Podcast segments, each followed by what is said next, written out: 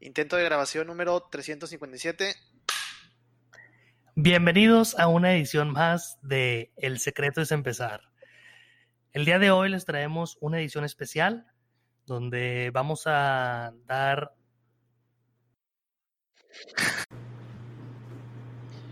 Intento de grabación 358. Bienvenidos a una edición más del Secreto es Empezar. El día de hoy discutiremos con ustedes la película Joker y analizaremos cuál es el reflejo de Joker en nuestra sociedad. Con ustedes nada más y nada menos que Nandroid.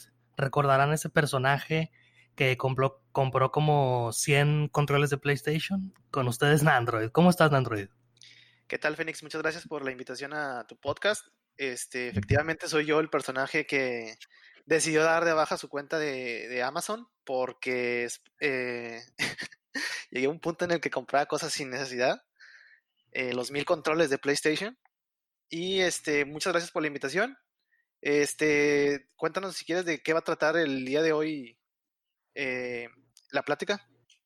Claro que sí, el día de hoy vamos a hablar de la película Joker y les pedimos o les recomendamos más bien que si no la han visto se den la oportunidad de ver la película antes de escucharlo porque nos gusta que lo nos gustaría que lo disfruten de primera mano sin, sin haber escuchado esto antes que pueda considerarse un spoiler para la película. La verdad es que es una película muy buena y vamos a ver, vamos a platicar de, de cómo ciertas escenas nos hicieron sentir, qué nos gustó de la película, qué creemos que se podía mejorar, eh, y, vamos a hablar de los personajes también. Y hablando de personajes, tenemos a Andrómeda, que también es el fan número uno de Joker. Muchas gracias, Félix, nuevamente por aquí, por la invitación a, tu podcast. Eh, saludos, Nando. Efectivamente, la película del Joker, este, no, para mí estuvo ultra fabulosa. La verdad, no sé a ustedes. siendo un fan de hace años de, Joker y el, que quiere tener la colección más grande de Monterrey. es correcto, saliendo récord Guinness. este, no, pues, ¿qué te puedo decir? La verdad, era algo, una película que sí estaba esperando con muchas ansias, como por ejemplo, pues digo, desde niño siempre me ha gustado eh, el Joker por su forma, desde las caricaturas, videojuegos, etcétera, y ahorita películas. Y la mera verdad, esta película para mí no fue la excepción, no sé ustedes.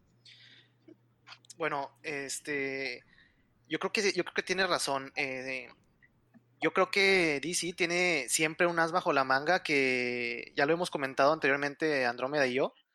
Este, Marvel tendrá todo su universo cinematográfico y lo que quiera, pero DC siempre va a tener dos ases bajo la manga, que es eh, el bromas, el guasón, y eh, Flashpoint. ¿Sabe? De hecho, esa, esa carta siento que no la ha jugado DC todavía. Y siento que esa carta la está guardando celosamente, eh, ya sea porque eh, Marvel saque una nueva fase y tenga igual este tremendo éxito. Siento que la película de Flashpoint o la historia se la está guardando hasta el final. muy, ah, exactamente hasta el final. Lo intentaron hacer en la película de Flash, en la, en la serie de Flash hace poquito, ¿no? Hicieron una temporada de Flashpoint. De hecho, sí, no, ahorita se llama eh, Crisis en Tierras Infinitas, donde están juntando todas las series donde ha habido superhéroes, más aparte, o sea, las que ya estuvieron como, que ya terminaron como Smallville, los Supermanes antiguos, eh, de ellos también fueron invitados para hacer pues una super serie, por así decirlo, y ser lo más grande al estilo en superhéroes dentro de DC eh, a nivel pues serie, ¿verdad? Ah, o sea, ¿crees que ellos quieran tener el éxito que tuvo Marvel en la pantalla grande en la tele? Mm, pues pudiera ser, porque, o sea, del lado de Marvel. Sí, es que ahorita lo, lo, fuerte de DC han sido tanto como las películas de caricatura como sus series y también sus series de caricatura. Y ahorita esta serie, o sea, de Flash, Arrow, eh, no me acuerdo cuáles otras más había, digo, Smallville, bueno, pero ya en su anterior, a ah, Supergirl, les ha estado ayudando, pues, como que, para eso seguir ellos eh, cubriendo esa parte, o sea, ¿cómo, cómo explicarlo? O sea, que ellos, DC siga controlando todo lo que es en parte de la tele, ¿verdad? en, el, en la pantalla grande, pues creo que todavía les falta llegar a ese salto.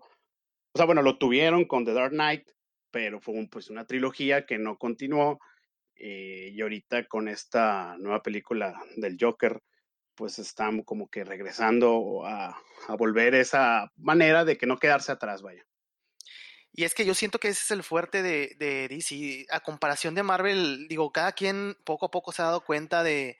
Cada compañía se va dando cuenta de, de, su fuerte. Lo fuerte de Marvel en sí, en películas en solitario, si te pones a analizar película en solitario, eh, no son tan buenas como en el conjunto, que eh, viene a culminar todo en, en esta última película de, de Endgame. Ahí culmina todas las historias chiquitas, las culmina aquí y eso fue eh, grandioso, o sea, fue algo muy grande. Pero DC, eh, por otro lado, su fuerte son películas individuales. Al tratar de unirlas no les está saliendo y yo creo que se debería de dar cuenta y a lo mejor seguir así. La verdad, yo creo que para la mayoría de los fans no nos molesta que saquen historias individuales. Totalmente de acuerdo. Y ahorita dices que Marvel se enfocó en historias chiquitas para después hacer una película enorme, que fue como la de Avengers, o que de hecho fue una, dos películas, la, última de Avengers. O, bueno, ¿cuántas de Avengers hubo? Cuatro, ¿no? Eh, sí, la primera con Loki, la segunda con Ultron, de Ultron.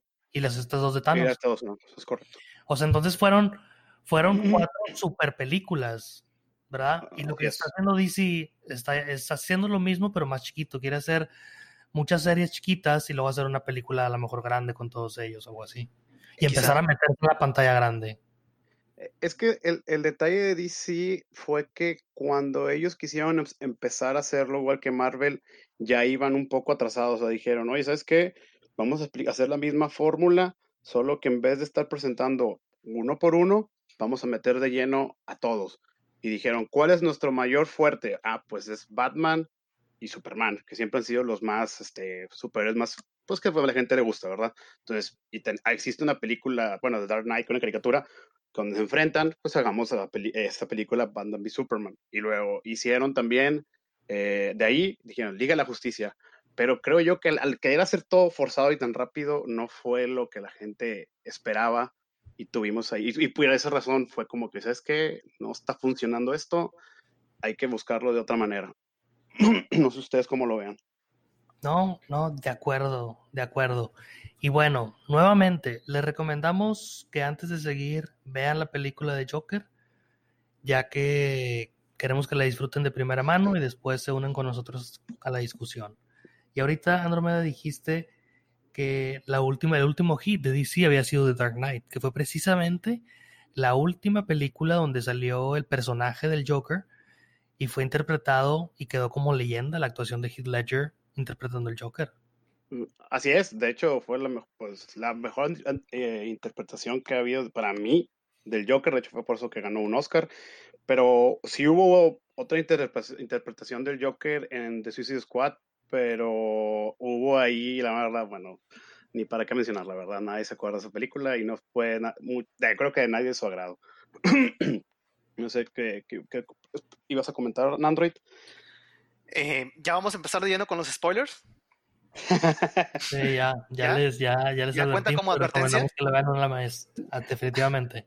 Y quiero hablar de eso precisamente, de, de cómo ven el personaje de Heath Ledger y su interpretación del Joker y el personaje de, de Joaquín Phoenix interpretando a Arthur Fleck Joker. Eh, bueno, para mí, la verdad es que eh, saliendo del cine de ver la película con Andrómeda, le comentaba yo que es eh, esta actuación de Phoenix es para mí la mejor de, del Joker, inclusive que la de Heath Ledger, pero sí estoy de acuerdo con Andrómeda que son dos personajes diferentes. yo creo que no hay manera de, de, compararlos, o sea, es que los dos son muy buenos, pero cada quien en, en en su punto de vista. ¿Tú qué crees, Fénix? Yo creo que diste en el clavo en ese último comentario. Porque para mí los dos son la mejor versión del Joker, porque si me pongo a pensar, puedo creer que son el mismo Joker, porque este Actor Fleck es en el pasado, entonces es, es lo que se está convirtiendo el Joker y te das cuenta cuál es el background del Joker que interpretó Heath Ledger. Entonces, son dos mismos Jokers en diferentes líneas del tiempo y por eso son los mejores, los dos son los mejores, son, son igual porque no es el mismo papel, no es el mismo personaje. Si hubiera interpretado Joaquin Phoenix el papel del Dark Knight, ahí sí compáralos, pero en esta no se puede porque es algo totalmente diferente.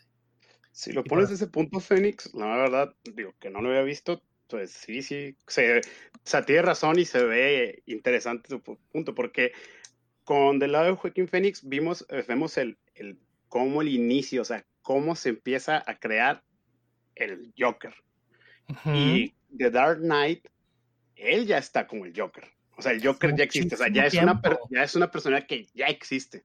O sea, que desde hace, que a lo mejor no se había presentado en, en, en esa mini trilogía de, de, Nolan, pero existía. Y nunca nos te da una explicación como de, ah, oye, ¿cómo? Bueno, de hecho, el Joker te intenta explicar, como en todos cómics, series, intenta explicar cómo fue que se creó, pero sin embargo no te dice exactamente, oye, este, él fue de esta manera, tuvo este problema, o así. Y si lo así como lo platicas, la verdad sí suena muy, muy interesante. Ok, Andrómeda, eh, sabes que ahorita comentaste que, que, la película trata de los inicios, o al menos eso te, entendí, que trata de los inicios del Joker, y es un tema, pero me gustaría dejarlo más para adelante.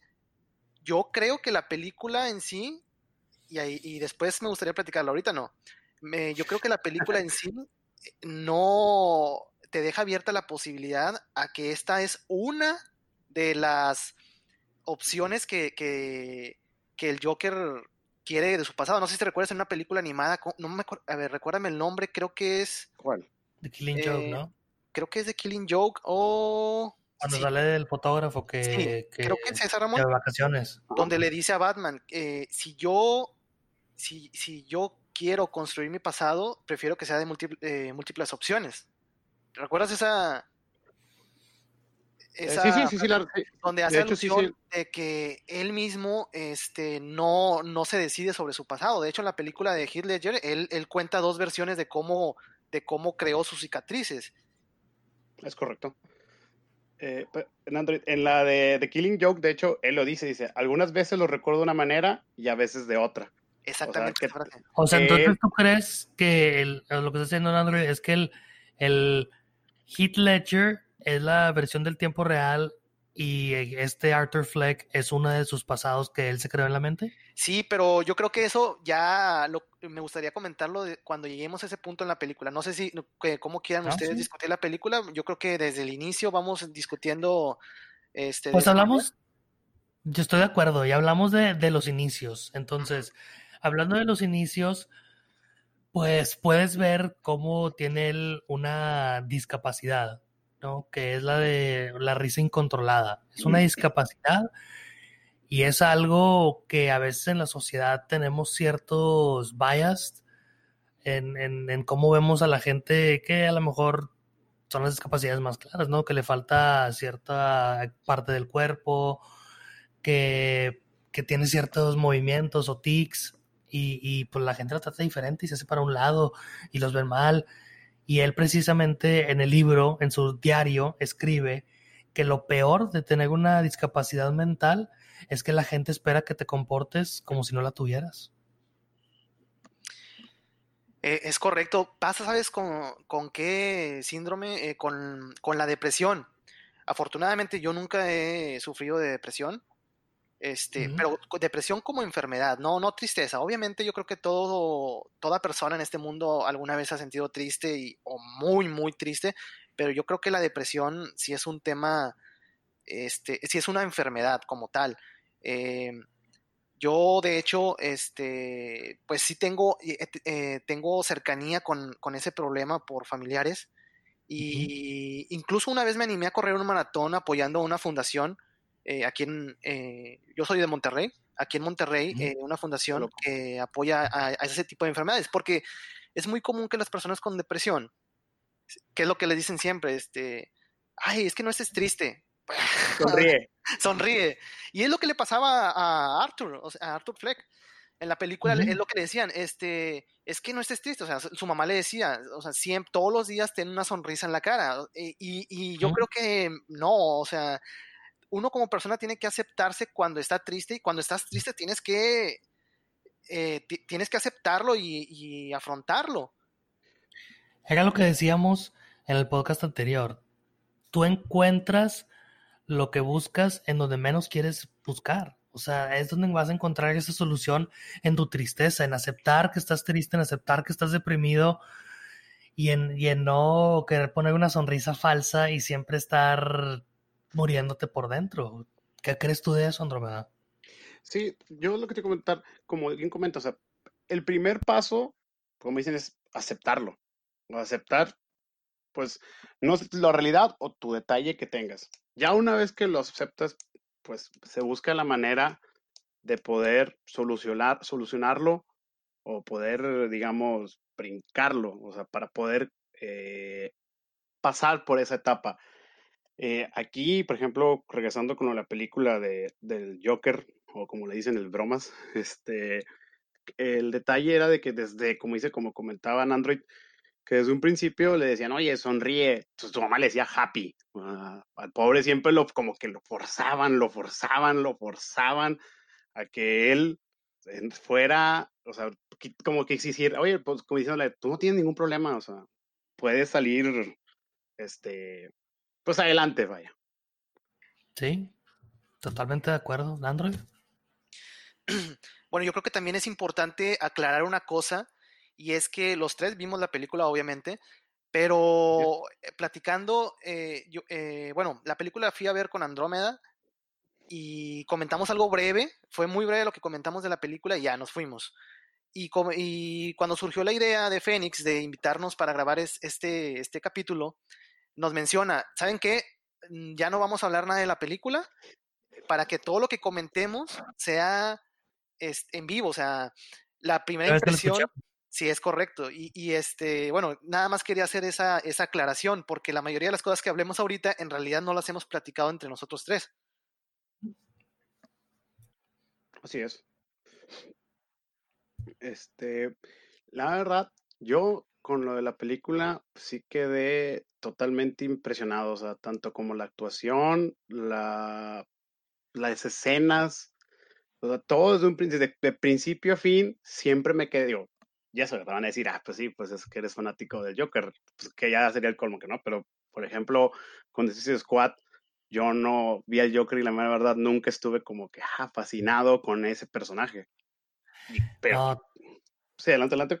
Totalmente de acuerdo, y totalmente de acuerdo, porque yo estaba, estaba muy emocionado por ver la película y sentí todo el espectro de emociones, o sea, desde las más tristes hasta las más felices viendo la película. Y eso es, o sea, y, no te voy a mentir, pero durante la mayor parte de la película estuve incómodo, me sentía incómodo, así, así como, como que te da cosa lo que está pasando. Y, y, la, bueno, yo me sentía así al menos, y me daba incomodidad de, de ver por lo que estaba pasando de él.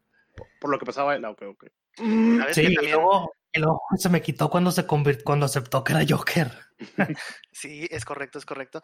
Y sabes qué es lo que pasa también, que bueno, aquí en México la clasificación que le pusieron fue B15, en Estados Unidos fue clasificación eh, R, ¿no? Eh, eh, para sí, mayores de edad nada más. Pero aquí en México le, le decidieron poner B15 yo también creo que es en parte por la situación que se vive en Estados Unidos de, ese tipo de, personas. Aquí en México, afortunadamente, todavía no, no llegamos a esos puntos, a ese punto, pero, pero bueno, independientemente de eso, este, sí, la película se, desde un principio se, te hace sentir incómodo. Yo creo que esa es la finalidad de la película, hacerte sentir incómodo. Y saliendo de la película, íbamos para la casa, mi esposa y yo, íbamos platicando en el carro y le digo, yo no sé por qué no pusieron clasificación C aquí en México. Y me dice, es que si te pones a pensar, no hay cuántas muertes, eh, cuántas muertes hay en la película. Y creo que contábamos ocho o nueve muertes. Sí, ocho o nueve muertes hay en, la en la película directamente que el guasón los mate. Eh, sí, y este, muy ocho, sangrientamente. pero son demasiado frívolas o incómodas. No son, no es, por ejemplo, otra película Rambo o, No, pero bueno, ahí, ahí ya te fuiste muy lejos. O sea, yo desde que está él y que se roban su sign y va él persiguiéndolos y lo atropellan y luego que, le empiezan a golpear y lo empiezan a patear, o sea, ahí me dio mucha cosa. Es correcto. O sea, mucha, mucha cosa. Y quieras o no te hace recordar a lo mejor etapas de la secundaria o preparatoria donde, donde a nosotros, yo creo, digo, la verdad es que no tengo hijos, no sé cómo está la situación ahora en las escuelas, pero yo creo que anteriormente esa etapa de, del carro o bullying, eh, como le llaman ahora, era, era igual de, de intensa. Este, yo siento que a lo mejor digo, no puedo opinar yo eh, de, esa situación ahora, no tengo hijos, no sé cómo está la situación en las escuelas, pero antes sí llegaba a ser así, sí llegaba a los golpes, llegaba a la tortura inclusive, ¿no? Y sí, esa, la película, esa escena te hace recordar esas, esas etapas donde yo creo que tú como individuo, digo, a mí me tocó ser parte de eso, no, yo no era, yo no era el acosador, era el que acosaban, pero yo creo que te hace recordar eso y yo creo que tenías dos opciones, este, afortunadamente apoyarte en amigos o familias y, salir adelante, o como en el, en el caso de Arthur Fleck, no tiene a nadie, ¿a quién tiene? Su mamá eh, es una persona enferma, no, no tiene con quién apoyarse. ¿Qué opinas, Fénix? No, de acuerdo. Y si te pones a pensarlo, esos son los 60 Y si de los 60 lo pasas a los 90, 2000, que fue cuando crecimos nosotros, o sea, si sustituyes las, las patadas por palabras, o sea, sí son las épocas en las que vivíamos en donde el bullying era por palabras. Ahorita lo pones otros 20 años después y el bullying es por redes sociales, que incluso alcanza mucho más. O sea, fue, fue avanzando y fue avanzando la velocidad, cómo podías abusar de la gente. Antes nada más era en persona y luego de en persona fue, de, fue en grupo y luego de en grupo en internet. O sea, el mundial, el mundial, el tema siempre ha sido como que te, al, a, los, a ese tipo de personas le da más confianza, por ejemplo, como en ese entonces los centros, le, da la confianza que estaban en, en bola. O sea, ¿por qué? Porque pues eso es como nosotros como seres humanos, al fin y al cabo somos un animal y como animales necesitamos estar en manada. Y el estar en, en nosotros en una en manada a todos nos da confianza de sentirse uno más grande que los otros. Correcto.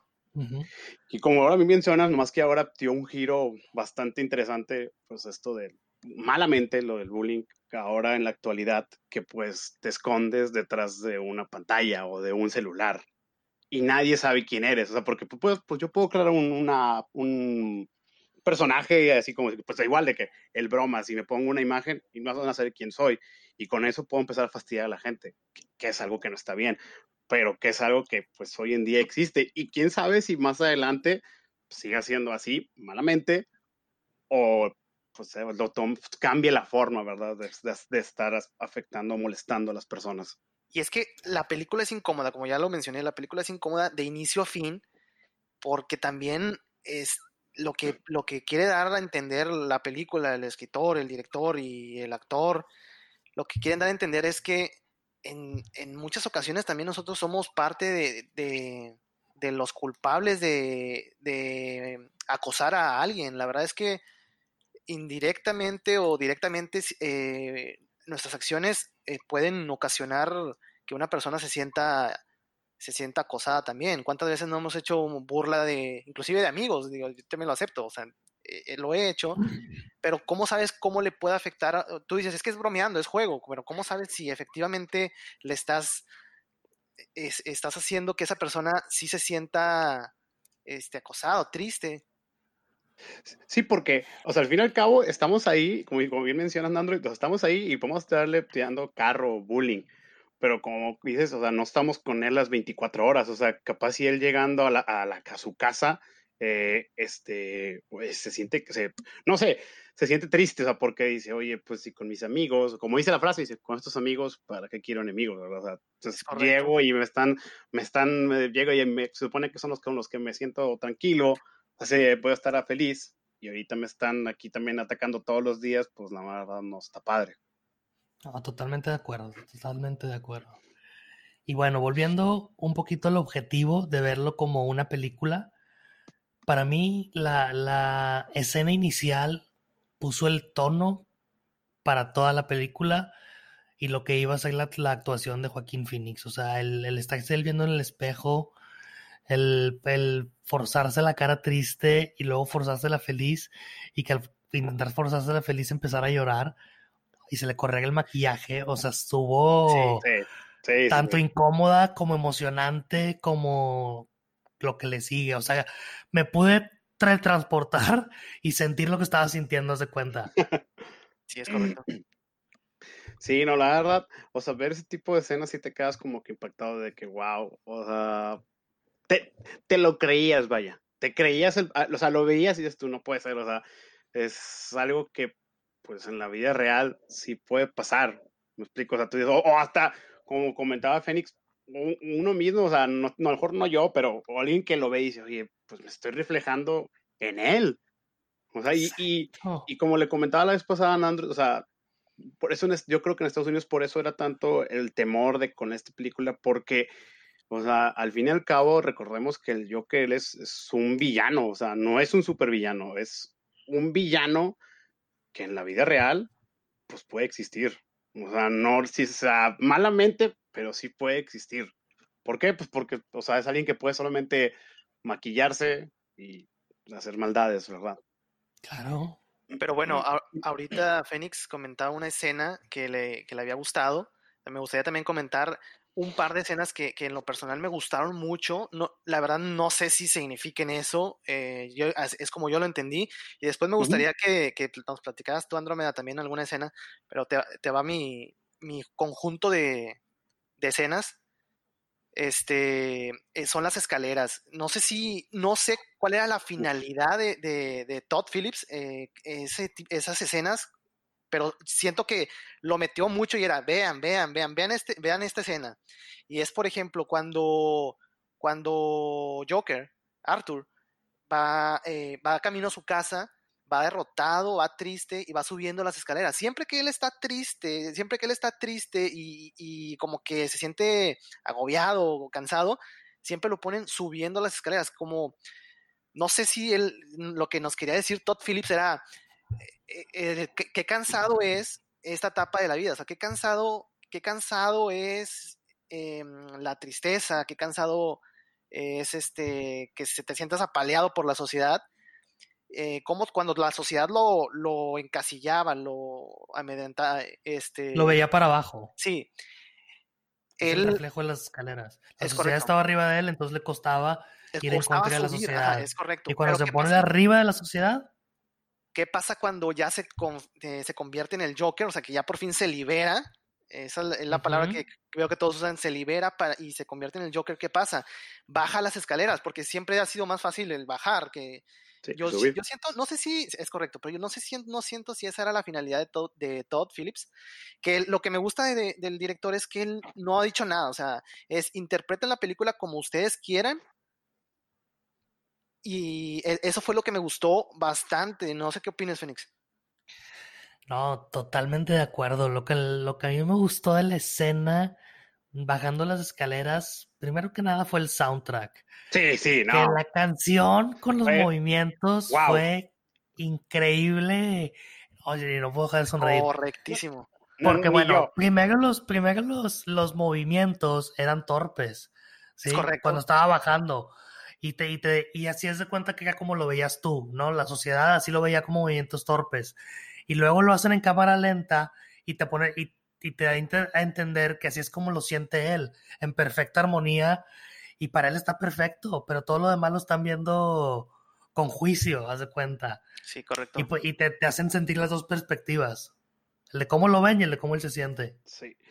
De, hecho, o sea, como cuenta, yo, ahorita que lo mencionaban en Android, es, o sea, si lo hice de esa manera, yo no lo había visto así, y la verdad suena, pues sí, o sea, sí, parece como que lo fuera de esa forma, vaya.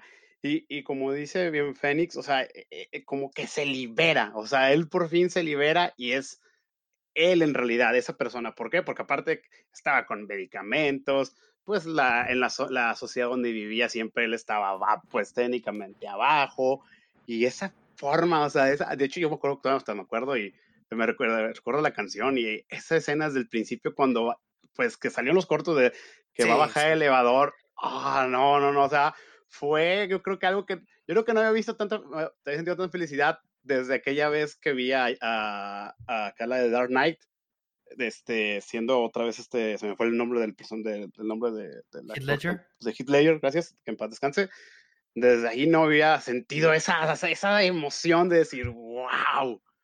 Sí, totalmente de acuerdo. Y antes que pasemos a eso, me gustó también mucho la, escena de las escaleras, porque precisamente platicaba con Andrómeda que cómo te quita el estrés cantar, que esta, esta semana había estado muy estresado y, y, cuando vinieron los caballeros y Andrómeda, él, tocó, él le tocó irse conmigo de, creo que de la NASA, al departamento del cisne.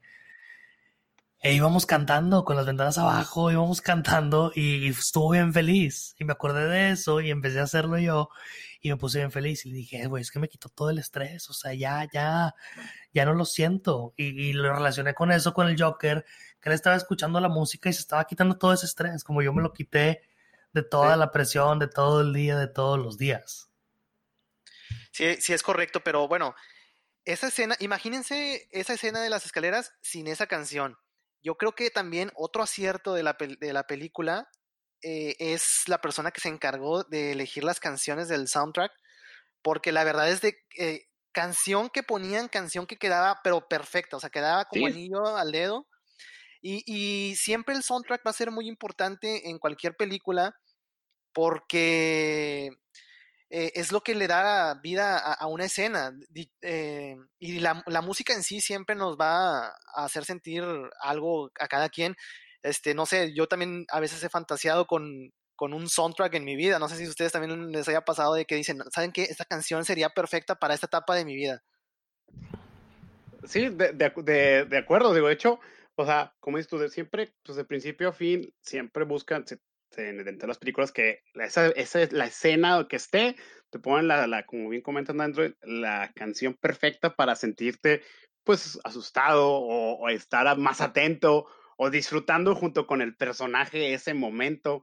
Y, y, también como mencionas, pues quién no, digo, la vez pasada creo que a quien le comentaba, a uno de los caballeros le decía de que yo, este, digo, eh, como sabrán, que dije en el podcast pasado, pues soy soltero, pero siempre la vez pasada, un día me levanté y esas veces que prendes la tele y estaba viendo, un, pues, se puso un programa esos de aquí de, de Monterrey, de las noticias, y fue una canción, me acuerdo que de Juan Gabriel, pero con esa canción de Juan Gabriel estaban bailando y yo decía, ah, mira, me, me, daba mucha alegría la forma como lo bailaban, que hasta a veces decía, dije, si algún día yo dije, llegar a casarme, dije, me gustaría tener esa canción y bailar de esa forma, la verdad, porque me sentiría pues muy feliz, no sé, claro, faltaría que mi esposa del día de mañana quisiera, pero es algo que me ponía a mí muy, muy feliz.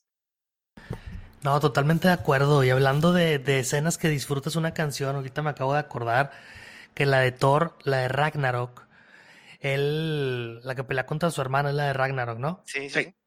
Bueno, hay uno, hay un momento que se lo están empinando y luego empieza a tocar la canción de Led Zeppelin, la de Hammer of the Gods. y es cuando se transforma y empieza y, y, yo me acuerdo que al escucharla sentí una euforia porque me había llevado la canción, el, el beat a, a, sentir la experiencia más, más fuerte, que era lo que decías, ¿no? Sí, sí, esa, es la parte sí, pues, padre. De hecho, te ahorita que mencionaste una parte de, de una de otra película, de hecho, de Marvel, que me gustó mucho, fue en Los Guardianes de la Galaxia, cuando Star-Lord va llegando por la, por una de la, la, gema, que empieza así bailando con ahí, pateando los monstrillos. No recuerdo el nombre de, la, de, la, de, la, canción, pero o sea, esa escena me gustó bastante y tanto fue también como que, ah, que o sea, te, te, te, hacía sentirte feliz, vaya, bueno, a mí. I got a feeling. me va pateando los monillos. es correcto. Pero es, es, verdad, Andrómeda, ahorita que comentabas de las canciones que, querías poner en tu boda, fíjate que en, lo personal a mi esposa y a mí nos, nos pasó eso. En una etapa de nuestra vida escuchamos una canción y inmediatamente la adoptamos como nuestra y, sí, pasó eso, este, pasó que en nuestra boda pusimos esa canción, este, y, es como te comentaba también anteriormente, yo creo que todo mundo tiene su propio soundtrack de su vida este, que te hace sentir, cada que escuchas una canción, te hace sentir eh, feliz o triste, dependiendo qué tipo de canción, ¿no? La del primer beso de mis papás es la de Hotel California. ¿Sí? De, Eagles. Sí, güey. Es que está muy interesante eso porque cada canción para cada persona significa totalmente diferente. O sea, esa canción, eh, para mí eso significa otra cosa totalmente diferente. O simplemente a veces como, como me o sea, o con la pura tonada, a veces tienes como que con eso te hace sentir o sea, satisfecho, vaya, o, contento con, con, ese, con esa canción. Te sentir emociones y hasta triste. Escuchas una canción y dices, ay, te recuerda algo también triste, te recuerda algo pesado. Es el soundtrack de tu vida, como dijo en Android. Así es, correcto. Próximamente lo voy a sacar. Cuando te extrañé y una canción. Dos ventas, mi mamá y mi esposa. y viejito, tú puedes. Oye, con, que no me digan como al Arthur Fleck, su mamá, que le dice, oye, pero para ser comediante no tienes que dar risa. Oye. Oye. Oye, bueno, esa, esa, esa escena en donde él está, está en el, en el, bar, en el bar de comedia, ¿no? Que está avanzando el bar de comedia y que está haciendo los chistes y que está el momento incómodo y se empieza a reír y se empieza a poner bien nervioso. Me empecé a sentir bien mal por él y me sentí bien incómodo y me puse, pero me puse a pensar, por eso me gusta ver las películas, porque me puse a pensar qué hubiera hecho yo en esa situación, cómo hubiera podido yo ayudarlo.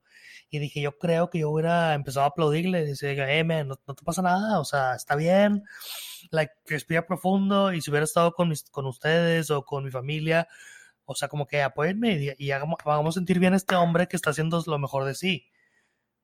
¿Tú, tú Andrómeda, ¿qué, ¿qué, hubieras hecho? ¿O qué sentiste? Yo, bueno, ¿qué he hecho? Es que hago, de hecho siempre lo hago toda mi vida, de hecho que a veces me comentan de, o sea, ah. ustedes, ustedes de hecho me tiran carro, porque yo a veces hay cosas que no, a lo mejor dentro del WhatsApp no causan gracia, pero yo digo, oye, qué gacho sabes sentir que la pobre persona buscó el video o hizo ese comentario y nadie comenta nada y pues déjame pongo los jajaja. Acabo, yo sé que a lo mejor no me está causando la gracia, ¿no?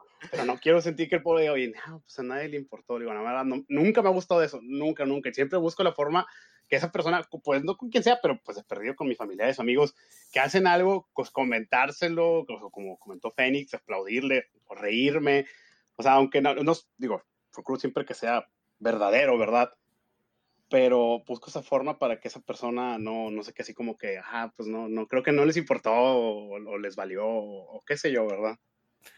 No, qué bonito y me gusta mucho que lo compartas porque este es el tipo de cosas que ahora ya están escuchando todos, todos en vivo, que por eso digo que en el, en el episodio que me decías ser mejor amigo y mejor persona, por cosas como esas. Porque yo admito que a veces cuando yo mando cosas, y al menos tú pones jajaja, pues te, te hace sentir un, un, te quita un peso de encima, ¿se cuenta? ¿No? ¿Nada, Android? Oye, espérate, por haber comentado esto, ya, ahora que vamos a escuchar el post, que ya nadie me va a creer nada. es, correcto, todos los que no, conozcan, a, todos los que conozcan Andrómeda, por favor, sepan que sus jajaja no son no, no, Al contrario, sepan que están, sepan ah, que Andrómeda está ayudando a muchísima gente. No, no, no. Hacer sentir mejor Ya lo ha dicho Fénix. no te cuesta nada. Sí, ya lo ha dicho Fénix en, en, en capítulos pasados, pero la verdad es que sí, Andrómeda es de unas eh, es de esas personas que, que, siempre va a haber por ti. Yo creo que ese tipo de personas eh, hay que valorarlas. Y, y, definitivamente, ahorita que comentabas de, de, qué harías tú en esa situación, yo me hizo recordar también, ya lo tocamos hace, hace un rato, de cómo a lo mejor Arthur Fleck es y el Joker de Ledger son el mismo Joker, pero en diferente en diferente tiempo. Yo creo que es verdad, porque eh, preguntabas ahorita, Fénix, ¿qué harías tú en, esa escena? Yo creo que no haría lo mismo eh, mi yo actual a mi yo de hace 5 o 10 años. La verdad es de que, este, yo siento que todos, eh, pero hablando por mí, siento que yo en 10 años he cambiado totalmente. Yo no, no creo ser nada parecido a como era en 10 años. Y eso incluye que últimamente también he tratado más de, por ver por, eh, por mí y mis allegados, ¿no? Este, también por eso acepté la invitación de Fénix a, este podcast, porque me gusta mucho tu, podcast de los temas que hablas sobre empezar a ver la vida de una, de una forma diferente, ¿no? Y eso es, es, totalmente cierto. Y yo creo que, ¿qué harías tú en esa escena? La verdad es que mm, eh, la, escena logra el cometido, sentir, eh, que te haga sentir incómodo. Sí. ¿Y qué haría yo? La verdad es que lo mismo que, no, no sé si quién lo, quién lo comentó, Andrómeda o Fénix, pero yo creo que aplaudir, apoyar, a, apoyar a esa persona en ese momento que como que le está costando desenvolverse, apoyarlo, un bravo, vamos, tú, tú puedes, y que se suelte y que empiece a contar sus chistes, su rutina. Exacto, incluso eso lo puedes traducir a escenas mucho más simples de la vida real. Cuando alguien está intentando platicar y nadie le sigue la plática, tú le puedes hacer preguntas, porque a veces hay gente que le cuesta socializar, pero lo intenta. Lo intenta y nadie le sigue la plática y todos le hacen caras y sin embargo tú puedes ayudar en eso porque te pasa más que a que veas un comediante que no da risa, ¿verdad? No estás pensando que esa es la única manera que se, que se traduce. Sí, es correcto. O sea, como pasa, donde pasa mucho es, por ejemplo, que a veces en el trabajo, que típico persona que no es mala, pero a lo mejor no, no, no eh, tiene una forma de llevarse que a veces no, no la entienden y todos como que no, no. Pero no, ni siquiera le dan la oportunidad, o sea, de perdido escucharlo o, o, o, saber qué es lo que, intenta decir en, de una forma. Y pues con eso, porque ayuda, o sea, para hacerlo sentir bien, o sea, parte del equipo por este, en, este, en este aspecto, digo, con esto del trabajo. No sé qué opinen ustedes al respecto. Yo creo que totalmente de acuerdo con, Andrómeda. Este, no sé si ustedes alguna vez en, su vida hayan conocido una persona que sea también muy, muy cerrada, muy, a lo mejor tímida, y verla tratar de socializar, sí, sí es igual de incómodo que esa escena. Esa escena, como decías tú, Fénix, no se aplica nada más a esa película, se aplica a varias situaciones de nuestra vida cotidiana y en lo personal, cuando me ha tocado ver a, una persona que le cuesta mucho desenvolverse, lo ves tratando de, encajar en un grupo, es bastante incómodo. Y cuando hay personas que, como decía Andrómeda, no le hacen caso o, él trata de tomar la palabra, pero alguien más lo interrumpe y ya nadie lo toma en cuenta, este, lo, lo, yo creo que lo mejor que podemos hacer es, oye, espérame, quería, quería comentar algo esta persona, este, ¿qué, qué ibas a opinar o así? Y, darle su, su, espacio, ¿no? Para que se puede adaptar, ¿no? ¿Qué, qué opinas, Fénix? Totalmente de acuerdo, y es algo que yo he pensado mucho últimamente, que por eso me gustan las películas, porque me dan la oportunidad de transportarme, o sea, me dan la, la oportunidad de, de, practicar la empatía, de ponerme en el lugar de esa persona. Por ejemplo, me pongo en el lugar de Arthur Fleck y siento que no tiene que pasarme eso en mi vida para yo poder aprender y ser mejor y aprender de lo que está sintiendo él y aprender que no es su culpa y aprender que una enfermedad mental es algo muy delicado y que si yo lo llego a ver en alguien, tengo que actuar. Entonces, no necesariamente tengo que vivir eso en mi vida para sentir que aprendí esa lección en esta vida. ¿Me explico? Sí, claro. Me gustaría hablar por los tres. Este, al decir que lo padre de este, de este capítulo, de este podcast, es que ninguno de nosotros tres somos, sin, eh, somos cineastas o estudiamos cine o algo. La verdad es que yo considero que a los tres nos gusta el cine y lo vemos como, como mortales, este, lo vemos sin tecnicismo de que ya viste la iluminación y que no sé qué. De la butaca para acá. Lo vemos, de la, lo vemos del lado emocional, de cómo todo esos, de cómo todas esas intenciones que tenía la gente al poner cierto sonido, al poner cierta iluminación, cómo en sus mentes ellos, ellos tenían una visión para que tú lo experimentaras. Y tu interpretación es la que te da esa apreciación, ¿no? Claro, claro. Así es.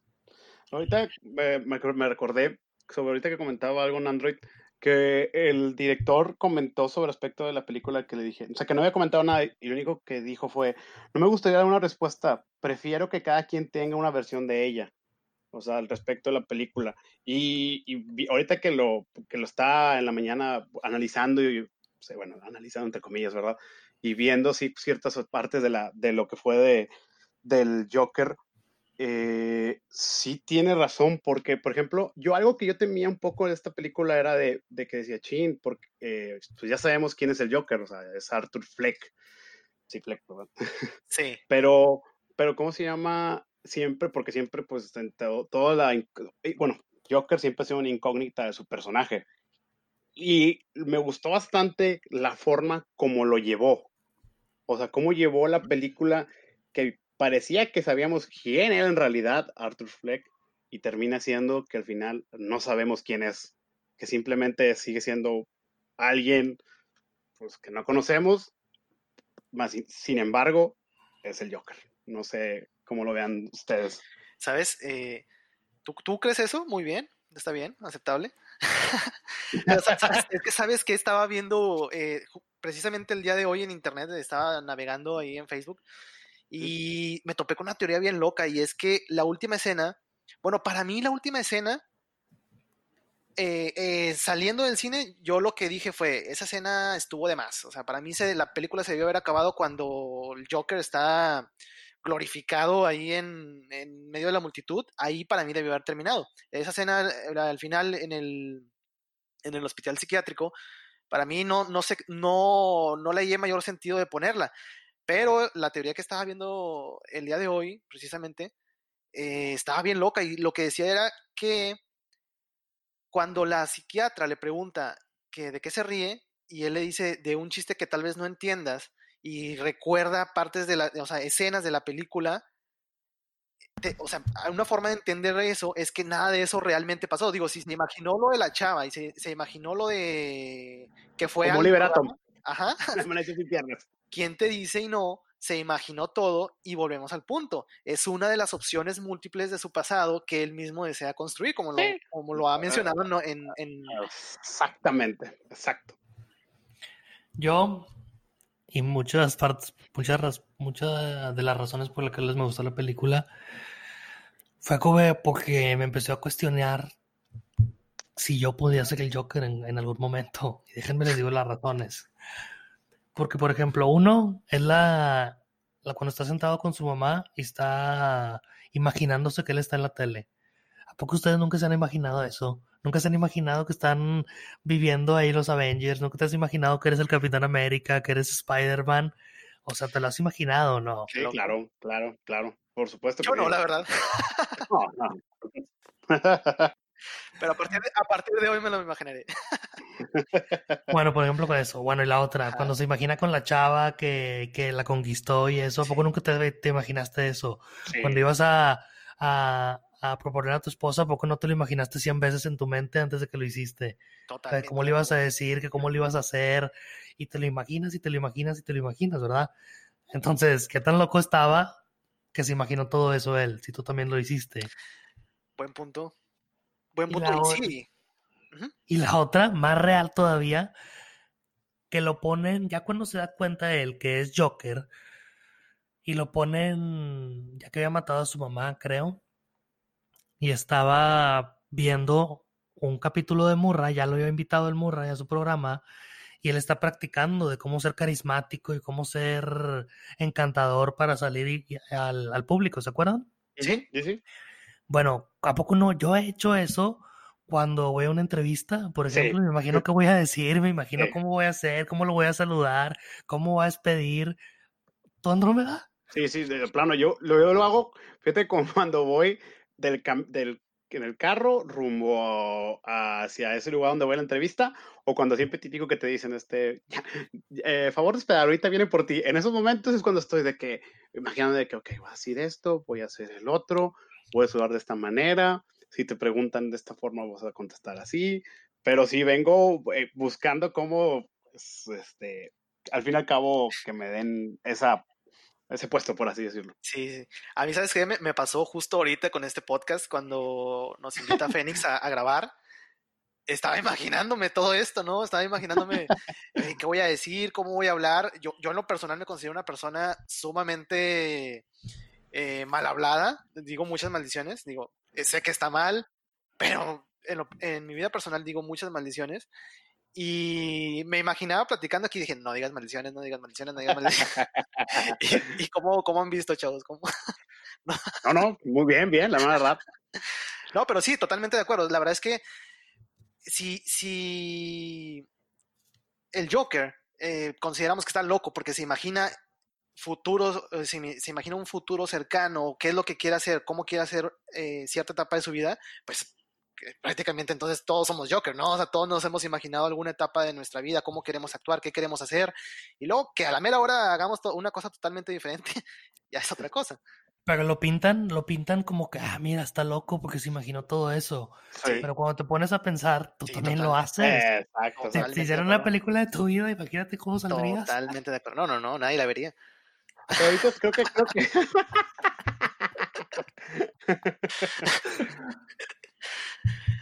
pero sí, les a comentar que ahorita creo que estamos de acuerdo los tres, o sea, que la manera como lo planteó el director estuvo muy bien en el aspecto de que al fin y al cabo, o sea, lo deja a opción del espectador en decidir, pues creer si todo esto fue verdad o todo esto fue mentira, o si una parte fue verdad o si una parte fue mentira, o sea, eso, es, eso fue creo que me, que todo me gustó, bueno, que me gustó más, o sea, si por sí me gustó bastante, todo me, me hizo gustar más que, que tú mismo decides qué es o qué no es. Bueno, si toda esa parte fue mentira, entonces, ¿por qué salió con los pies así sangrados? La mató, o sea, ¿qué, qué tan psicópata tenía que estar como quiera? Porque eso sí, incluso eso pasó, esto fue en la línea real del tiempo, incluso en esa teoría. Lo que comentaban Android en, esa teoría, ese aspecto de que, o sea, eh, todo eso lo imaginó en, en, mientras estuvo en, en, el, en el asilo de Arkham, pero esa escena donde lo mata, pues técnicamente sí es real. O sea, supongamos que, o sea, como es que nomás simplemente lo, lo, que platicó en la parte donde le dice, ¿recuerdas por qué te, inter que le preguntan a él, ¿recuerdas por qué te internaron? Y luego hace el cambio de que pues todo, empieza todo, bueno, toda la película, y ya nomás al final que pues sale con los pies ensangrentados, como que nomás, esa parte del principio y esa parte del final, se puede decir que sí son... Ah, pues entonces sí es, o sí son recuerdos. Sí, sí, ah, o sea, sí, sí, puede ser que sean recuerdos. Porque lo conectan y él, y él dice, no, pues, quién sabe. Exactamente. totalmente de acuerdo. Pero, pero bueno, volviendo, quisiera volver un poco al tema de, escenas que nos gustaron. Y, hay una escena que se me hace demasiado cruda. Digo, yo creo que por la naturaleza de la escena es demasiado cruda o tabú, que es cuando mata a su mamá. Spoiler.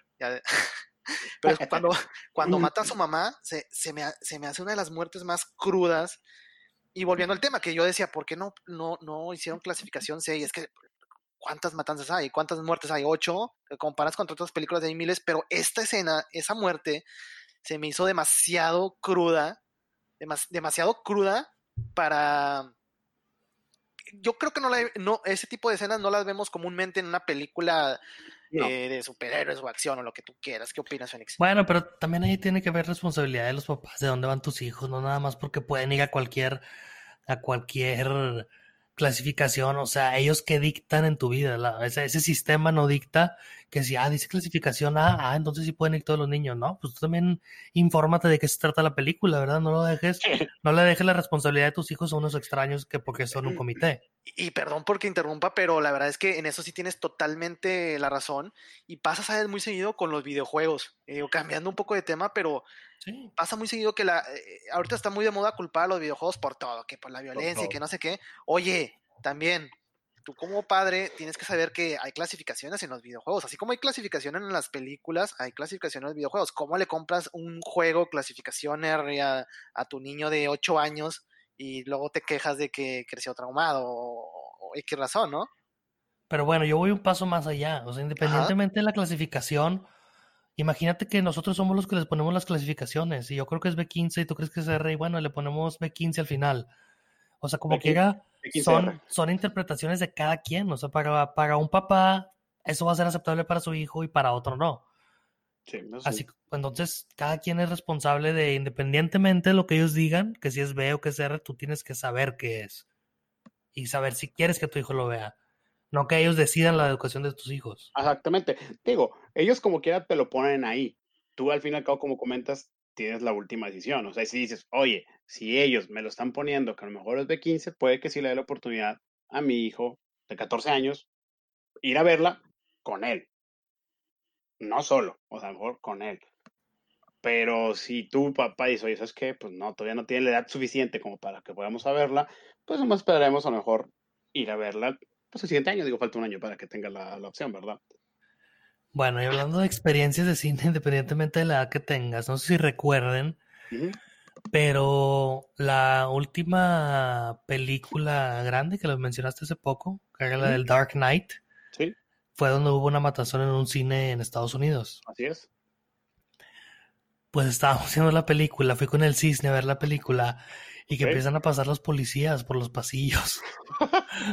estábamos nosotros. ¿Pero fila por fila o de que nomás estaban ahí vigilando? Subían y bajaban las escaleras, haz de cuenta. Ah, ok, ok. Yo, dije, yo me imaginaba también de que de plano pasando así para ciento por ciento. A ver, a, a, a, ver, a ver. ¿Qué ese abajillo del asiento? La parte de las palomitas.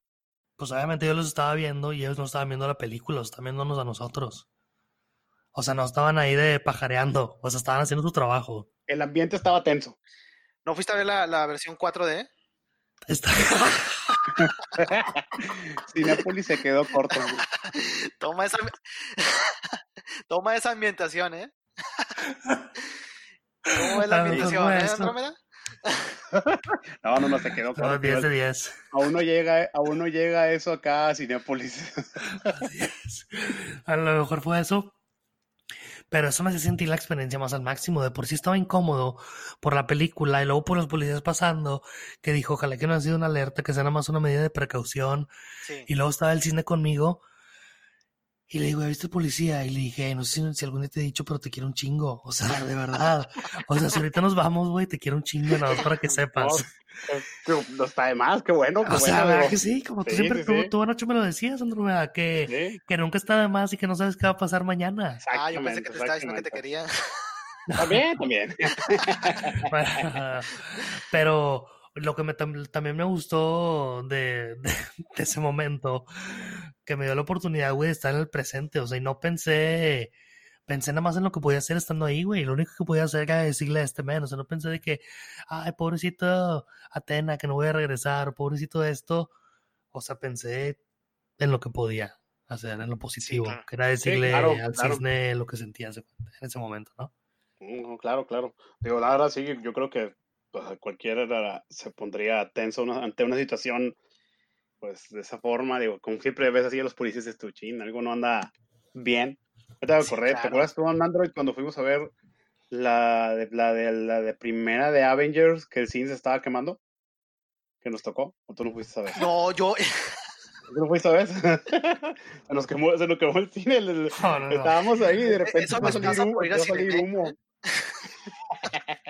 empezó a salir humo, se empezó a quemar y fue de que, ¿qué onda? Y luego, y eso más se cortó la, se cortó la pantalla y nomás de que salgan, salgan, pero como que, o sea, no fue tan grave, pero sí se está quemando, creo que, no sé, hasta donde, donde ponen, panan, eh, ponen el proyector. la, la, del proyector, gracias. Donde ponen Otra vez el 4D está todo lo que da aquí en, en Está todo lo que da. Y me acuerdo que nos mandaron a otra sala un poco más pequeña, y pero pues imagínate, era de que como caigas, o sea, así de que unos quedaban parados, unos sobre las escaleras, para terminar de ver lo que nos faltaba de la película de los, de los Vengadores. Ahorita que me acuerdo de, por eso de que le pasó al Fénix, sí, sí, sí, sí, cosas así, sí como que me dio, ay, pues, se, te asustan, vaya. Yo no podía dejar de pensar en el meme de esto es real, hijo. Era lo único que me pasaba por la mente.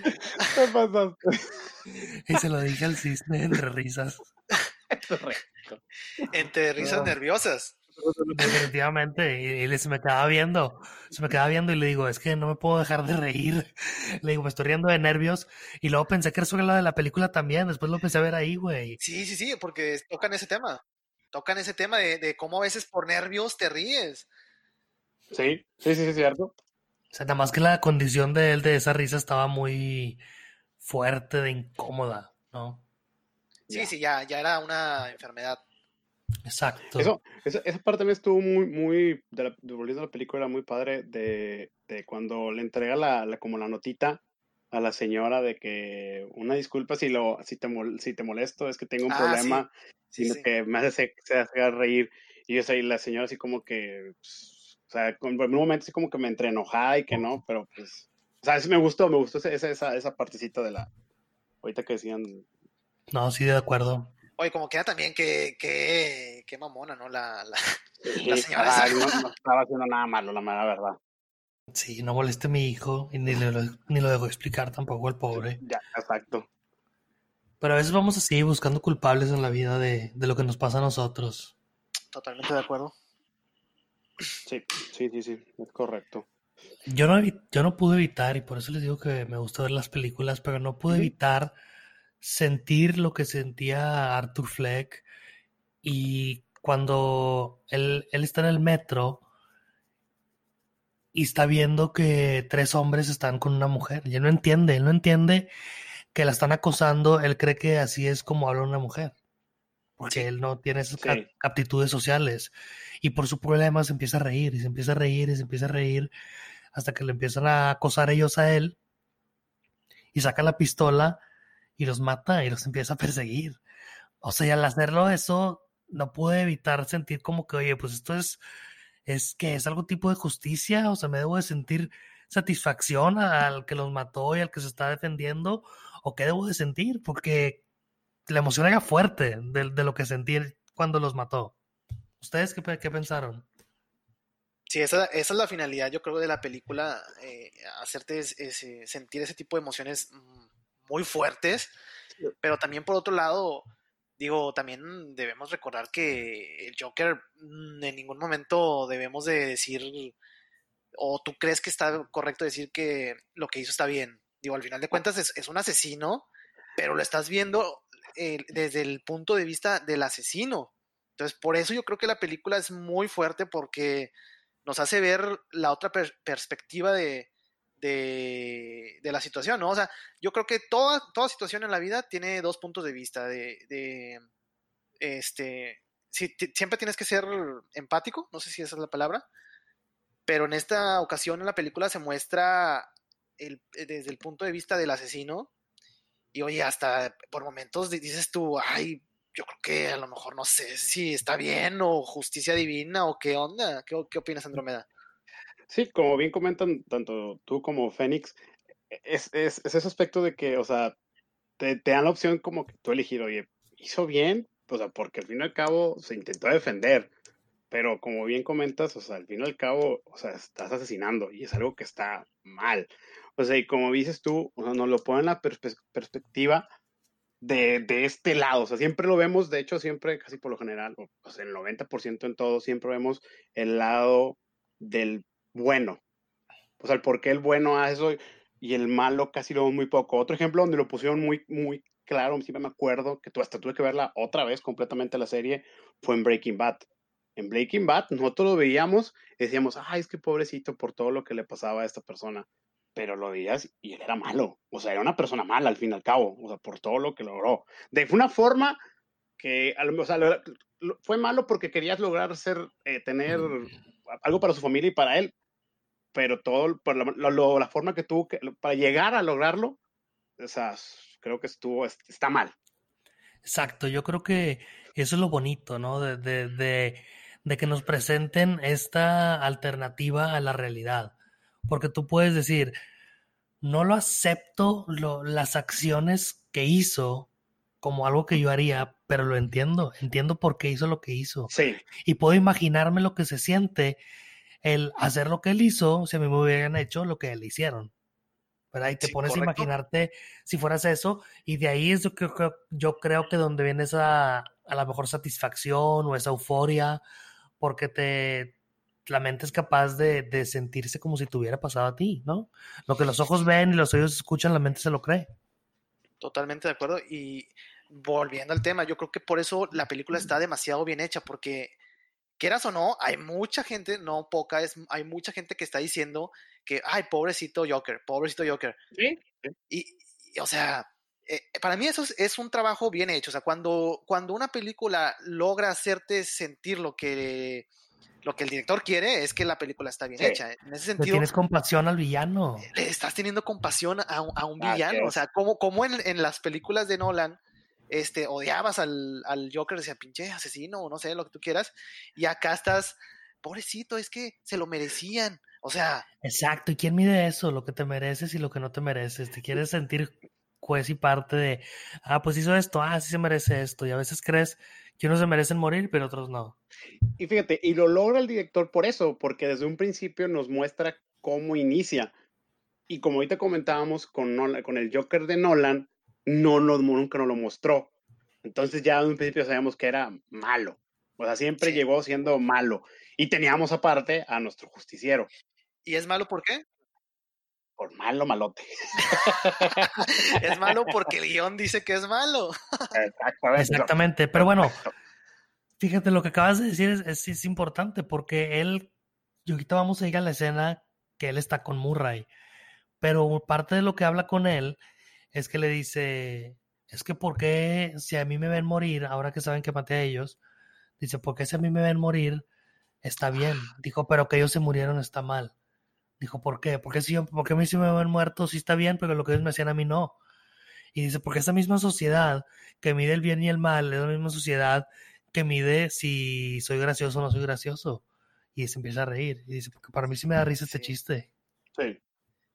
Sí, sí, sí, o sea, e, e, esa, esa escena con Murray, la verdad, también estuvo, bueno, a mí fue la creo que después de la del baile es la segunda escena que más me, me, me, gusta por la forma en que todo lo que él comenta eh, al respecto de que si por él, como bien menciona Fénix también, este, él ser de la sociedad, baja sociedad, si a él le pasa algo, a él nadie le, importaría. O sea, a nadie le interesaría que lo que le sucedería si, si llegara a morir.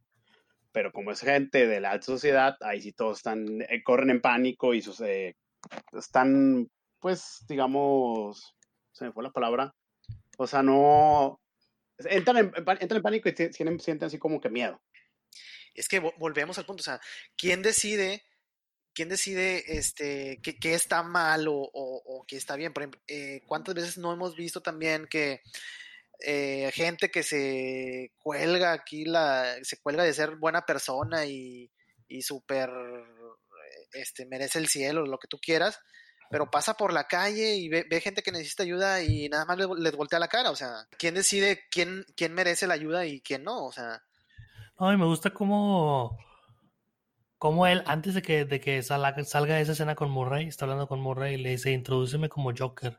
Sí. Y dijo, ¿qué, Joker? Y luego ya que sale y hace su baile, que bailó muy bien, por cierto, y, lo, y se presenta, y le dijo, Joker, ¿por qué Joker? Y dijo, porque es lo que me llamaste cuando me, cuando me saliste y te estabas burlando de mí, me dijiste que era un payaso. Exactamente. Entonces, pero eso lo unes a lo que decía Tyrion Lannister, que usa lo que como escudo, lo que te duele, y jamás podrán usarlo contra ti. Ah, entonces, así como él siempre se burlaba de que era un chaparro y un enano, entonces ese también dijo, ah, bueno, pues yo voy a adorar el Joker, si creen que soy un Joker. Totalmente de acuerdo, y es lo que iba a comentar yo. O sea, como la manera más sencilla para... Lamentablemente la gente este, a veces eh, busca hacer burla de defectos físicos que tenemos, y sobre eso te quieren atacar, pero cuando tú te aceptas tal y como eres, ya no hay manera de que te pueda ofender. Por ejemplo, a mí, o sea, en mi caso, cuando yo estaba en la secundaria o, sí, secundaria o primaria, a mí me, decían mucho que orejón. Cuando yo me acepté, eh, los chistes de orejón, lo que tú quieras, cuando yo me acepté como soy dije, sí, sí, soy el oreja, sí, soy el dumbo y, y lo que tú quieras, ya no, al ver que no, no me molestaba, tarde o temprano lo, dejan, porque no da risa. Sí, entonces eso me gustó también mucho porque le dice, me puedes introducir, me puedes presentar como el Joker, que ¿por qué el Joker? Pues es que tú así me, así me llamaste y me voy a aceptar como, como, como soy. Sí. No, y cómo estaba él, te das cuenta que ya cuando estás sentado con él, tuvo un cierto despertar Joker, porque habla de cómo la sociedad lo trató, habla y él se da cuenta de que para qué me invitaste aquí, Morrey. Exacto. O sea, me invitaste para platicar, me platicaste para burlarte de mí, no te hagas. Y el güey, no, a ver, ¿qué? ¿No traes un chiste o qué? Eso es lo mejor que traes. Y él, no, sí, aquí traigo un chiste. ¿Qué, qué obtienes? No, no, ¿qué obtienes cuando cruzas a alguien con una, una enfermedad mental con una sociedad disfuncional? No, pues que lo que te mereces y le dispara a la televisión nacional. Ah, no, no, no, no, no. Una de las escenas más fuertes, yo me quedé que me, me asusté porque todos sabíamos que él había estado practicando suicidarse. Entonces, ¿en qué momento pasó a tomar la decisión de que lo iba a matar a él y no se iba a quitar su vida? ¿Cuándo creen que fue? Sí, bueno, yo pensé que yo pensé que era el único, pero sí, eh, entonces ustedes también lo ven de esa manera. Yo pensé que en esa escena se iba a suicidar. Sí, pues siempre, siempre practicaba él que se iba a suicidar. Yo pensé que su chiste final iba a ser que se iba a suicidar. Su mejor acto.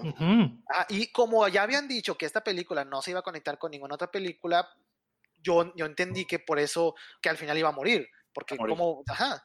Y no, o sea, sí, sí se me hizo muy, muy loco ese, ese giro de, ese... Giro ese giro de toda la película yo pensé que se iba a suicidar y al final no, o sea, mata a Murray e inicia una, un movimiento, ¿no? Yo creo que también es, es por eso le tienen tanto miedo a esta película, porque decían, en su momento decían que temían que esta película iniciara un movimiento.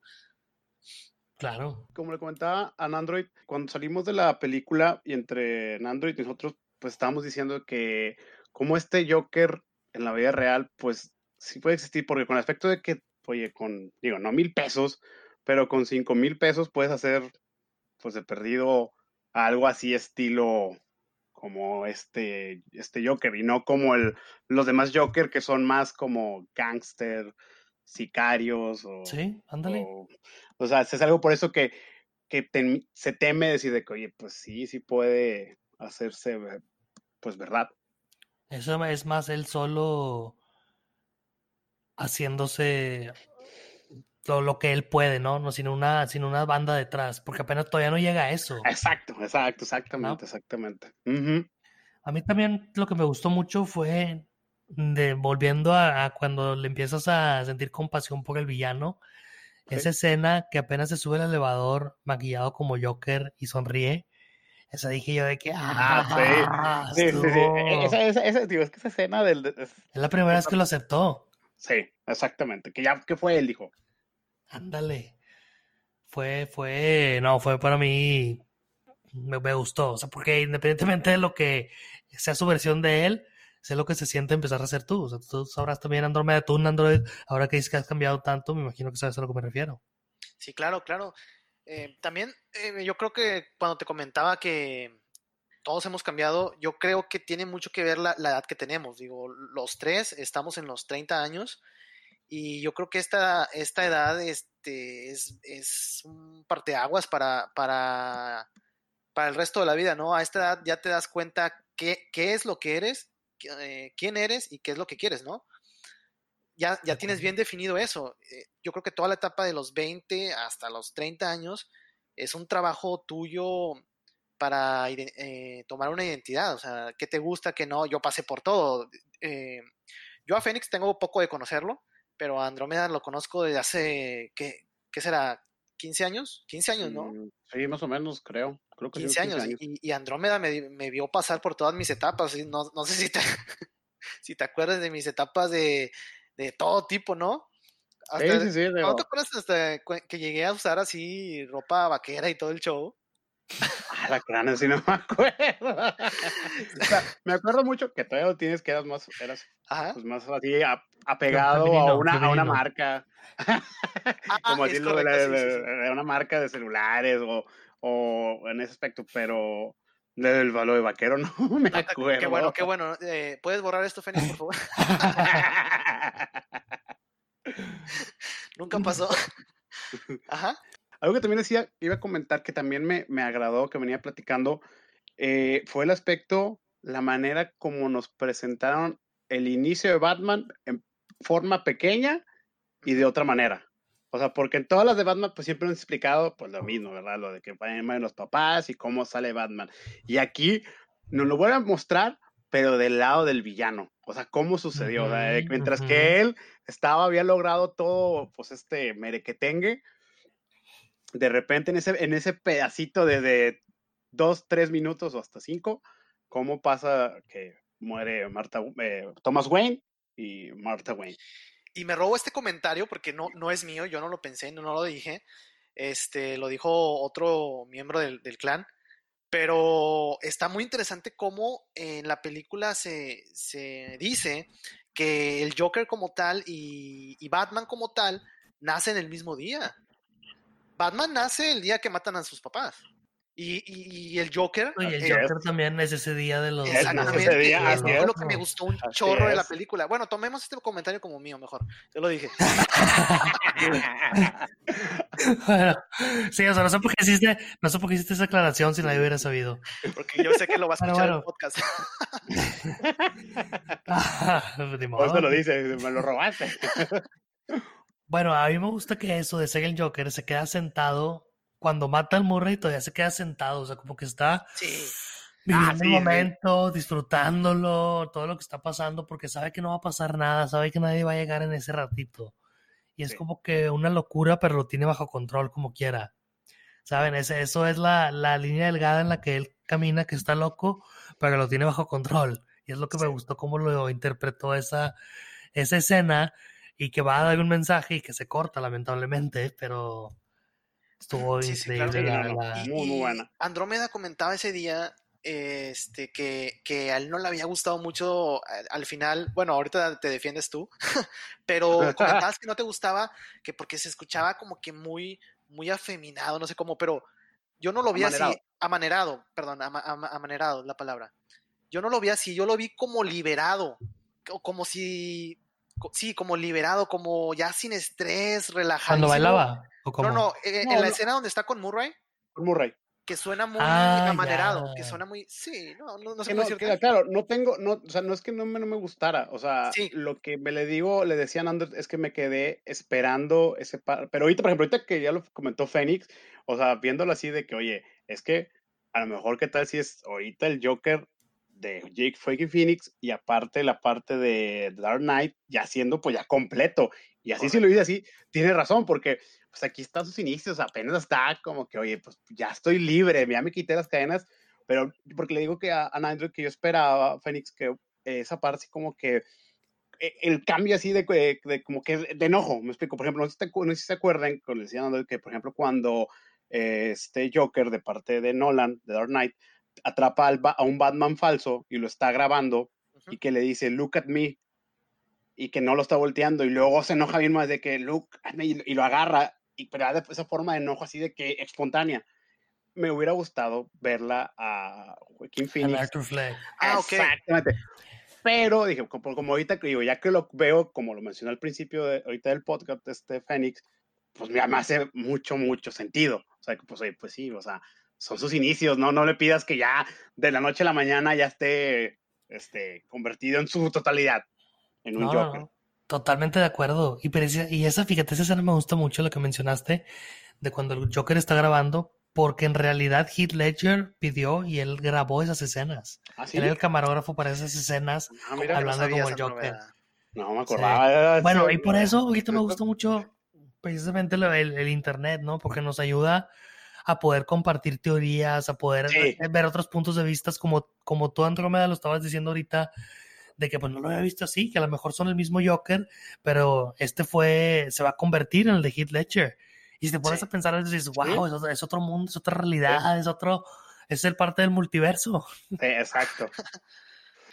otra algo que tenía que comentar, este, de esa, de, bueno, brincando ya la escena de Murray, que también fue, aparte, me mi favorito, de aparte la del, del baile, que me gustó bastante, cómo con su sangre cuando se hace que se pone la, los dedos dentro de la boca, se, hace, la sonrisa. Y dije, no, ya, esperé mi momento. Dije, ya, qué felicidad. Dije, yo también. Que lo que siempre había esperado lo hizo él. Dije, que se ponga la sonrisa y con la sangre. No, para mí fue lo máximo. épica. No, pues en Navidad te descontamos, te descontamos en el Food Fantasy para que tengas sangre y te pongas la sonrisa a ver si todo lo que quieres hacer toda tu vida. sí. eso, fue un super guiño para la, los seguidores de los fanáticos, los, fanáticos de los cómics.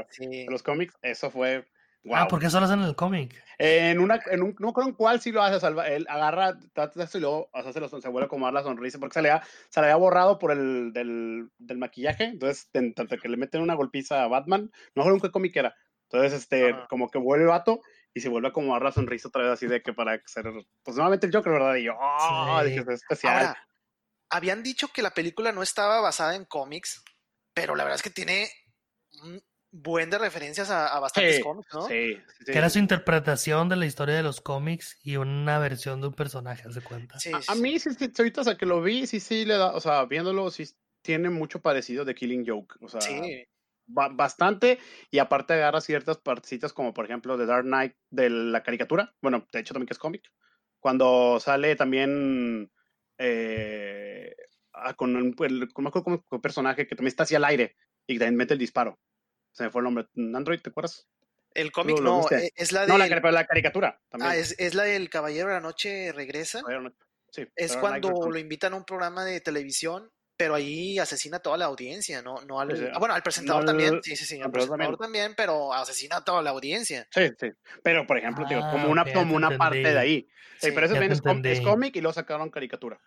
Ah, bueno, es que sacaron la misma referencia al cómic, pero en diferentes líneas del tiempo, a lo mejor. Ah, sí, eso, sí. Y de personajes. Entonces estuvo, muy padre eso que han hecho. Sí, sí, muy padre. De todos lados. Y bueno, cuando hace precisamente esa sonrisa que se la pinta, es cuando inspira a todos los payasos que para empezar lo habían salvado, porque los inspiró cuando mató a Murray, lo salvaron de la policía. Y es como te das cuenta de que, ah, entonces con razón tiene tantos seguidores y tantos con la máscara de payaso. O sea, le da incluso una historia a cómo tiene esos henchmen. Sí. Por cierto, eso, eso que ahorita con esto salvaron, me quedé con esa duda. Digo, por eso es lo padre de la película. O sea, que al fin y al cabo, pues tú decides cómo que, o porque un amigo me decía, ah, sí, lo salvó cuando choca contra la patrulla. Y yo le digo, sí, puede ser que sí, pero que a lo mejor, o sea, no es que lo haya salvado, sino, pues por lo mismo que era, había un desastre en la ciudad. Él simplemente se robó la patrulla y digo, la, la ambulancia y dio la casualidad que, que, o que le, que le pegó a la patrulla. Y o dos, sí le quería pegar a la patrulla, pero no sabía que estaba dentro, pues el que creó, fundó todo este caos en Ciudad Gótica. sí, creí que fue claro que, lo, que Sí, yo también. Él lo buscaba. Sí, sí. lo buscaba el choque. Porque luego, luego, lo, luego, luego lo sacaron del carro y lo esperaron ahí. Yo, yo, sí lo veía más como, como que fue. O sea, que sí buscaba pegar al carro a la policía, más no sabía que estaba Arthur o Joker adentro del carro de policía y fue como que, ah, mira, hasta dimos que estaba aquí el vato, sáquenlo también de pasada para allá, que sea también parte de todo. No, también es una posibilidad. Yo creo que todos entendimos este, que, que, lo querían rescatar, eh, lo que a lo mejor queda pendiente es que te encargamos que la vuelvas a ver para que la entiendas. Oye. no, pero esto es lo, lo padre, que puede haber diferentes realidades, es parte del multiverso, en otro fue un accidente y dijeron, ah, mira qué casualidad. O sea, es, pero espero que te es la verdad. O sea, lo que te digo, o sea, hasta el mismo director te dio, te dio, o sea, te dice, o sea, oye, tú mismo decides qué es lo que crees sobre esta película. O sea, no, yo no te voy a decir de que, ah, en realidad es esto, esto, esto y esto y esto. No, o sea, eso es lo padre. Y vas a ver que conforme pase el tiempo van a salir más teorías. Apenas estamos en el primer fin de semana de estreno y hay como teorías. Espérate, en un mes va a haber un chorro de teorías y van a sacar de hasta lo que no, de lo que no. Es lo bonito que te puedes imaginar todas y que es, es lo mismo que pasa en la vida real, que a veces hay una situación y tú tienes una interpretación, pero la realidad es otra y cada quien lo ve desde su punto de vista, así como las películas. Oye, y esta película para mí presenta también eh, un punto de vista interesante y, que contradice a los cómics de, de Killing Joke, que es donde el Joker dice que solamente se necesita un mal día para transformar a, cualquier hombre en alguien como él, ¿no? Sí, en un eh, lunático. En, esta película lo que te dice es que una serie de malos días, este, eh, una serie de malos días solamente requieres como que la mechita para encender todo, todo el caos en una persona, ¿no? Y es lo que a veces pasa, que estás, estresado y estás estresado y te lo guardas y te lo guardas y te lo guardas. Y a veces alguien te dice algo y fue la cosa equivocada en el momento equivocado y truenas. O sea, y la explosión no sabes de qué tamaño va a ser. Por eso es bueno socar el estrés y saber esas cosas como lo que platicábamos en Normeda, que cantando me, me desestresé. Te libera, te quitas todo ese estrés, o sea, por ese, en ese rato, o sea, vaya. Y digo, visto tanto el estrés o que estás cansado y digo, en ese aspecto con cantando. Yo la verdad cuando lo, eso lo hicimos ese regreso a casa de Cisne, nunca lo había visto de esa forma y fue como que, wow, sí es cierto, o sea, te vuelves así como que a reactivar. Porque te lo te contaba, te contaba que había unos monjes tibetanos que hacen las prácticas de los cantos de Om y que ellos decían que a través de esas prácticas se recargaban de energía. Y se dieron cuenta porque llegó otro, eh, no sé, jefe de los monjes y les dijo que tenían que suspender esas, esas meditaciones en canto en grupo y que lo tenían que hacer individual.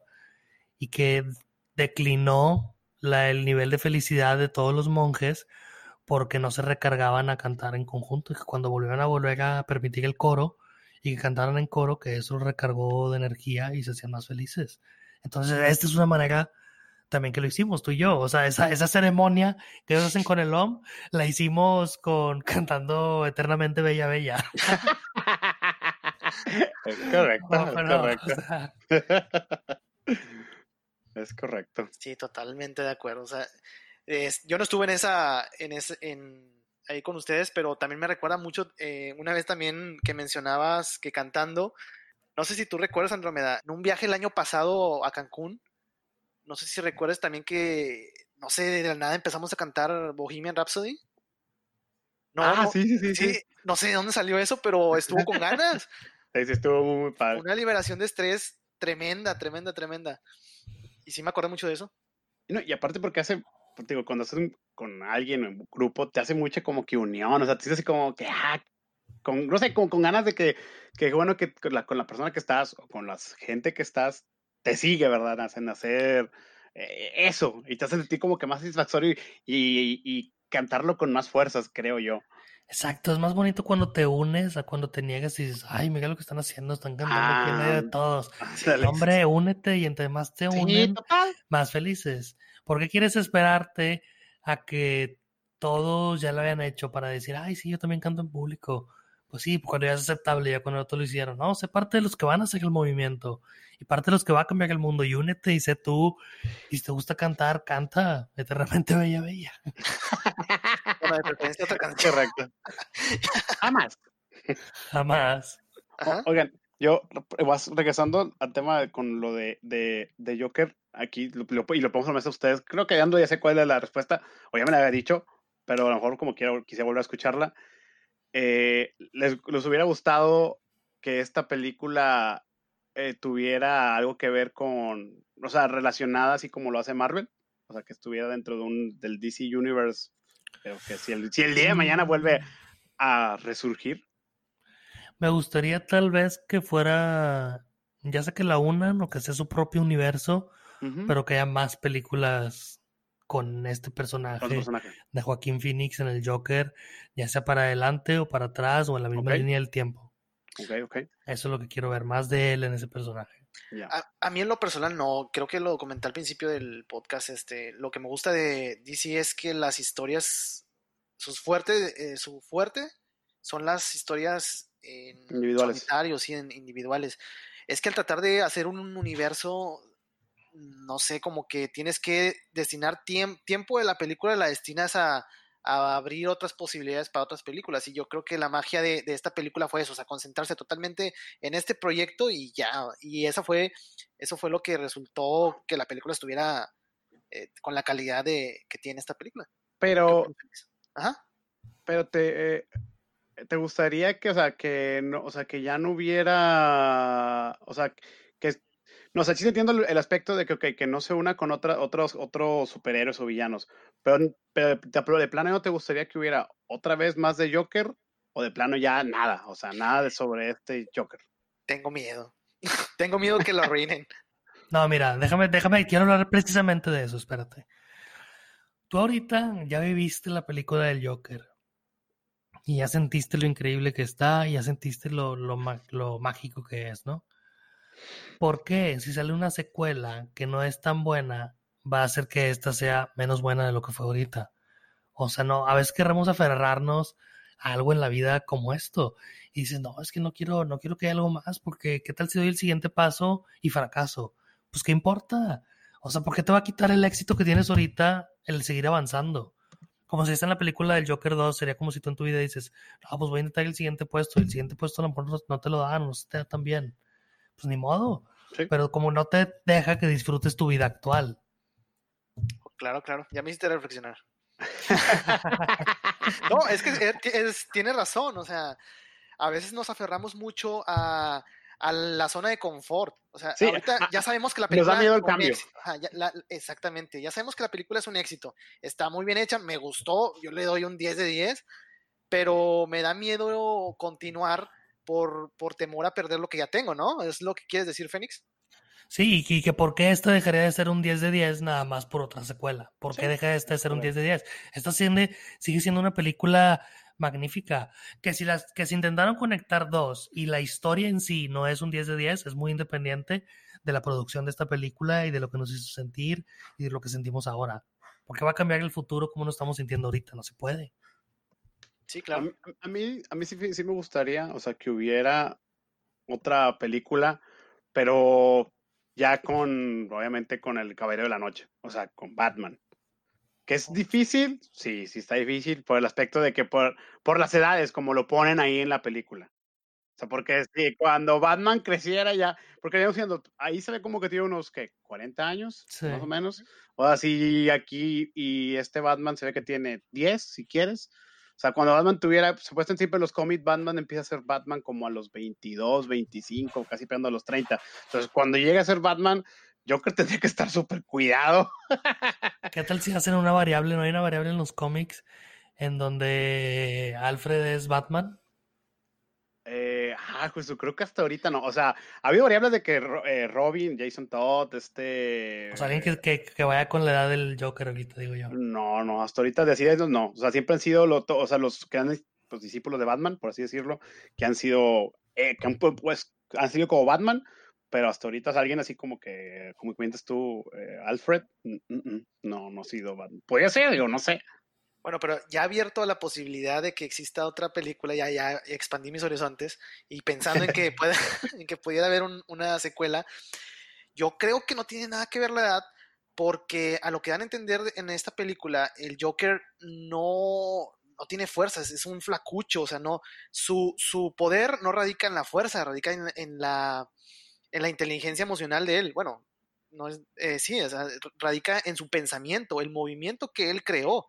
Entonces sería interesante ver a lo mejor cómo ya Batman eh, adolescente, con unos 20, 25 eh, años, con toda la fuerza del mundo, pelea contra la idea del guasón, no precisamente al tú a tú con, con el guasón. Otra... Sí, que es por ejemplo como lo que quieren hacer ahora en esta de nueva de Batman, del chavo de, de Crepúsculo, que no va a tratar acerca de cómo han sido todas las películas de Batman de golpe, sino aquí va a tratar qué es lo que quieren mostrar de Batman, algo que las cualidades que tiene Batman en los cómics, que es un super detective, que es el detective más saliente de, del inteligente, exactamente. De todo Sherlock Holmes de DC. Ándale, es correcto. Entonces, y bueno, eh señores, ¿tiene alguna otra teoría, algo más que quieran compartir antes de despedirnos? Yo creo que no yo creo que ya dejamos todo claro. Sí, claro, yo también este, creo que estamos de acuerdo, digo, todos estamos bien claros y nomás como bien mencionamos, eh, vayan a verla, la verdad, súper, súper recomendable. Bueno, esperamos que ya la hayan visto. Para esperemos que ya la hayan visto, exactamente. es lo que estaba pensando. Sí, no, espérense, espérense, dos lunes para ver otro podcast. que la hayan disfrutado, que hayan tenido, que hayan disfrutado las teorías, que nos cuenten las suyas y que hayan compartido nuestro reflejo del Joker en nuestra sociedad. Un saludo a todos. Esperemos que todo viene en casita. Gracias por la invitación, Fénix. Hasta luego.